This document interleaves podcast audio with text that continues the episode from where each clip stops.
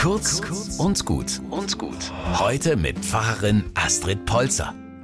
Auf meinem Nachttisch liegt inzwischen ein kleines Büchlein, mein Traumtagebuch.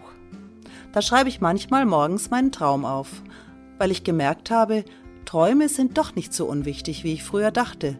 Ich verstehe sogar manches in meinem Leben besser, wenn ich mich an meine Träume bewusst erinnere, sobald ich wach bin.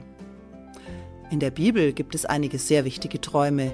Menschen erkennen da etwas, was sie tagsüber nicht gesehen oder nicht verstanden haben. Gott zeigt ihnen eine andere Seite der Wirklichkeit. Jakob zum Beispiel. Der ist auf der Flucht, weg von zu Hause. Seinen Bruder Esau hat er betrogen und fürchtet nun zu Recht seine Rache. Einsam und allein, in der ersten Nacht unterwegs, bettet er seinen Kopf auf einen Stein. Im Traum aber sieht er den Himmel offen stehen, die Engel gehen auf einer Treppe auf und nieder, und er hört Gottes Stimme, die ihm verspricht, ich bin mit dir und will dich behüten, wo du hinziehst, und will dich wieder zurückbringen in dieses Land. Jakob erlebt im Traum etwas, das viel wichtiger ist als seine momentane Verzweiflung, und das gibt ihm neue Zuversicht.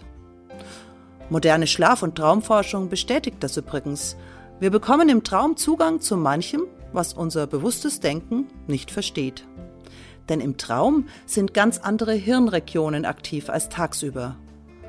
Sie zaubern oft uns wirre, bunte, fantastische Bilder, aber was steckt hinter ihnen? Es kann sich lohnen, dem nachzuspüren. Morgens, gleich nach dem Aufwachen am besten, wie Jakob. Kurz und gut. Jeden Tag eine neue Folge. Am besten, ihr abonniert uns.